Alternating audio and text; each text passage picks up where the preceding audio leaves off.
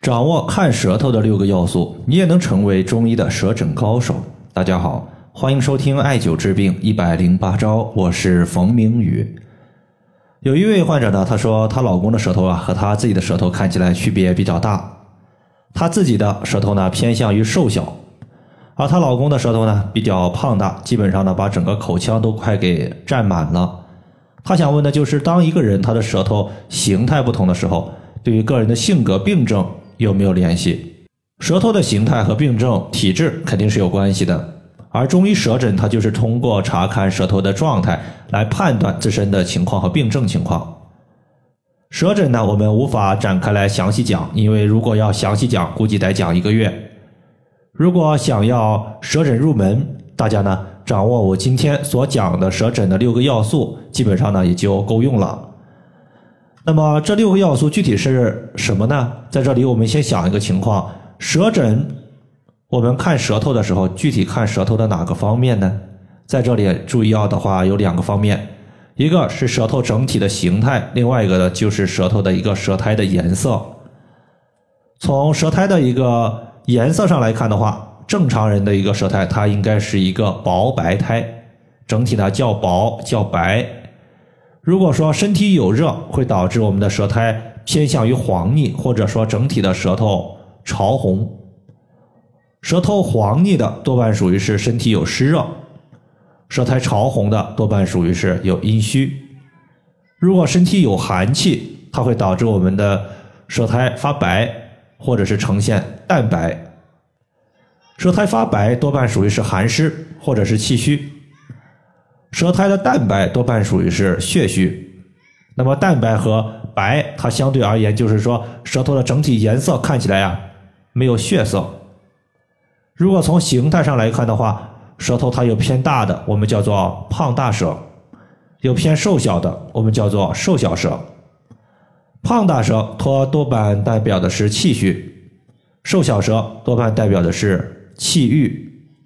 接下来呢，咱们针对。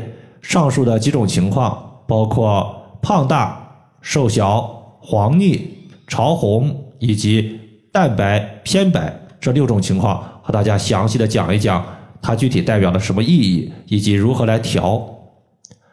首先呢是胖大舌，胖大舌的患者一般出现在喜欢吃油腻、油杂、甜腻、寒凉食物的身上，因为这类食物不容易被人体所消化。我们在消化这类食物的时候，会消耗大量的脾胃之气，而脾胃的阳气被过度消耗，使得脾胃虚弱，无法把体内的水湿及时排出体外。水湿停滞在体内，会导致湿气过重，或者形成痰湿肥胖。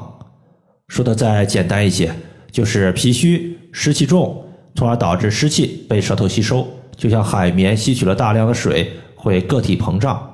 那么舌头膨胀，就形成了舌体的本体胖大。这类患者要注重健脾胃、去湿气。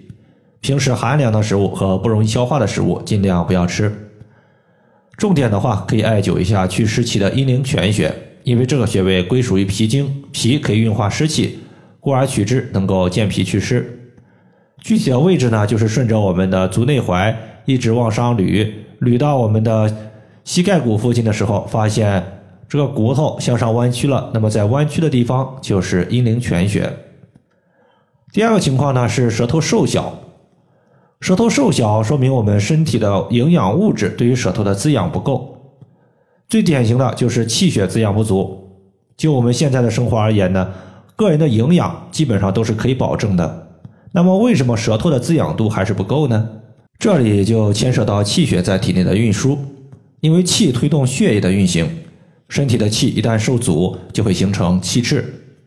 气滞堵在身体之中不运行了，血液对于某个部位的滋养度就下降了，所以瘦小舌的患者一般情绪较为压抑，或者说情志不舒畅，推荐可以艾灸一下膻中穴。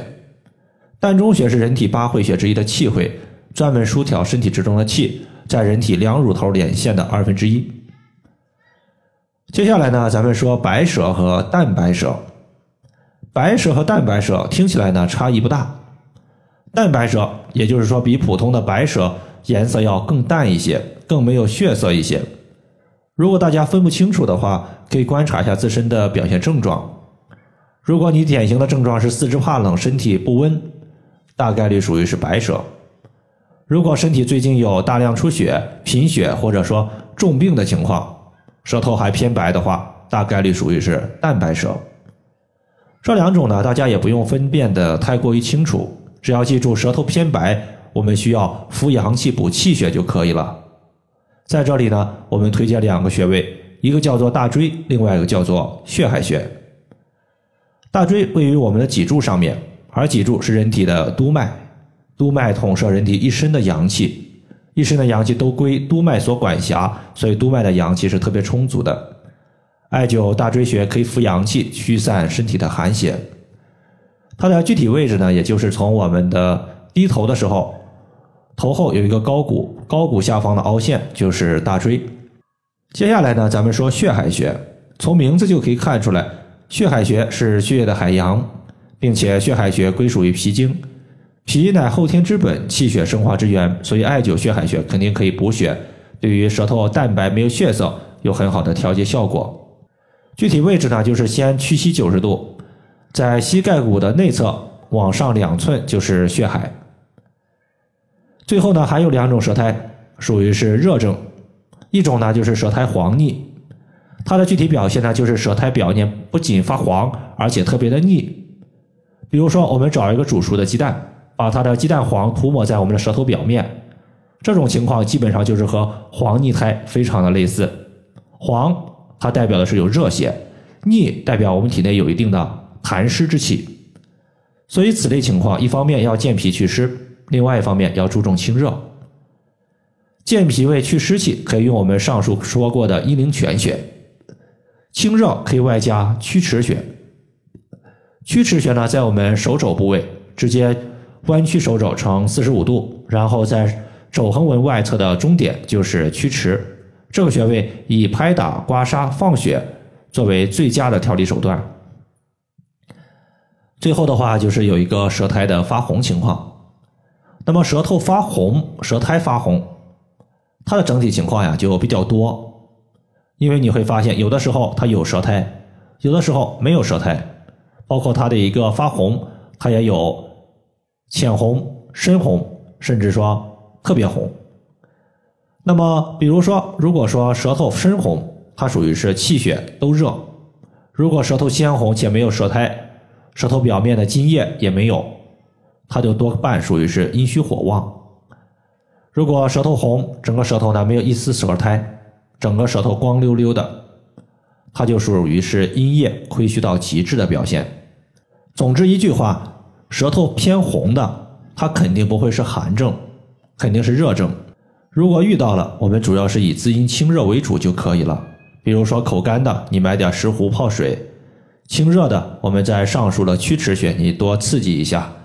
可以再加一个滋养全身阴液的大穴位，叫做太溪穴，位于我们的足内踝的最高点和脚后跟连线的二分之一处。以上呢就是关于舌苔它常见的六种情况，就和大家分享这么多。如果大家还有所不明白的，可以关注我的公众账号“冯明宇艾灸”，姓冯的冯，名字的名，下雨的雨。感谢大家的收听，我们下期节目再见。